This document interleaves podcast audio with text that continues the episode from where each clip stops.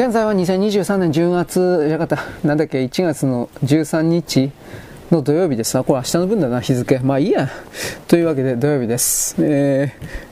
ちょっと待って。日付違ってましたね。ちょっと1足しました。H2A が打ち上げ成功しました。これに関しては H2A だったから大丈夫という言い方になるでしょう。結局、H3 に関してのですね、新しいなんか油断があったのか、スパイ工作、破壊工作があったのかどうかわかりませんけれども、その形での失敗を、これを乗り越えていただきたいと私は思います。はい、次、えー、っとね、中国におけるビザ、総合ビザにおいて、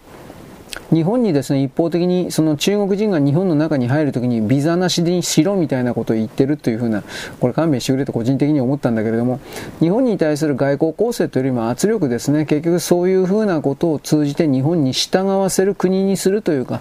弱気の国民にするというか、それですね、中国人に対しては結局のところ、あの下手に出れば、どれだけでも中国人、朝鮮人もそうですね、下手に出れば、どれだけでも要求、要求、要求で、要求を強めるだけであって、結局それだったらはっきり言うけど相手にしない方がいいですね。今の中国というのは経済的にさらにさらに沈没していきます。これからさらにひどくなるでしょう。となると、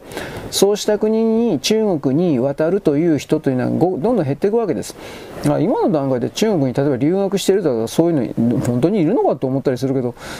まあ他の思惑あんのかね、中国に例えば弱みを握られてるだとかどうだとか、学ぶところが何があるのかなと思う。まあ、奪い取るだとか、うんぬんとか、それはあるかもしれないけど、僕は中国の過去の歴史を学ぶために、昔の中国王朝、中国に行ってどうのこうの、そんな人が一体どれぐらいいるか知らないけど、仮にそんな人がいたとして、現代における我々の日本の西側の人類の中において、一体どんな利益があるって言うんですかっていうことを僕は本当にこれを思います。利益ねえじゃんみたいな。うん、でもあこんなこと言うから怒られるという。うん、でも、彼らは中国なるもの、朝鮮もそうだけど、過去における1000年から2000年前ぐらいにおける過去の自分たちの姿が今でも最適な合理的な回答である人類にとってと勝手に決めて、これを前に出し、これを全人類に守らせることが、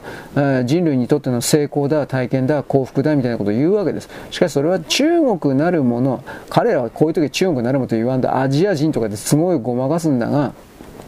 彼らにとっただけ利益のあることだって我々日本人って何の利益もない。どうしてそんな嘘つくのと。僕はこういうことを言いますけどね。でもこういうことに対してノーという人がいないというかさ。ねおかしいという人がいないというかそれなんで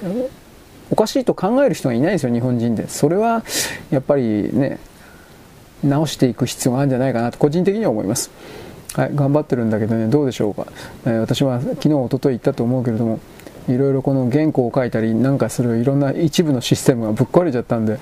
まあ、永久に自分の持っているようなシステムが続けられるわけないからこういうふうに変えたり対応していかなくちゃいけないんですがこの対応の切り替わりなもんですから正直言うけどだいぶいやーきついな厳しいなということを思いながらやってるわけです。はい、先制独裁のシステムが高くなってるということですね、中国において。これに関してはあ、あなたが自分の目でこれは記事とかを読むだけでも十分にわかります。そうした人間集団には僕は未来がないと思っています。はい、よろしく。ごきげんよう。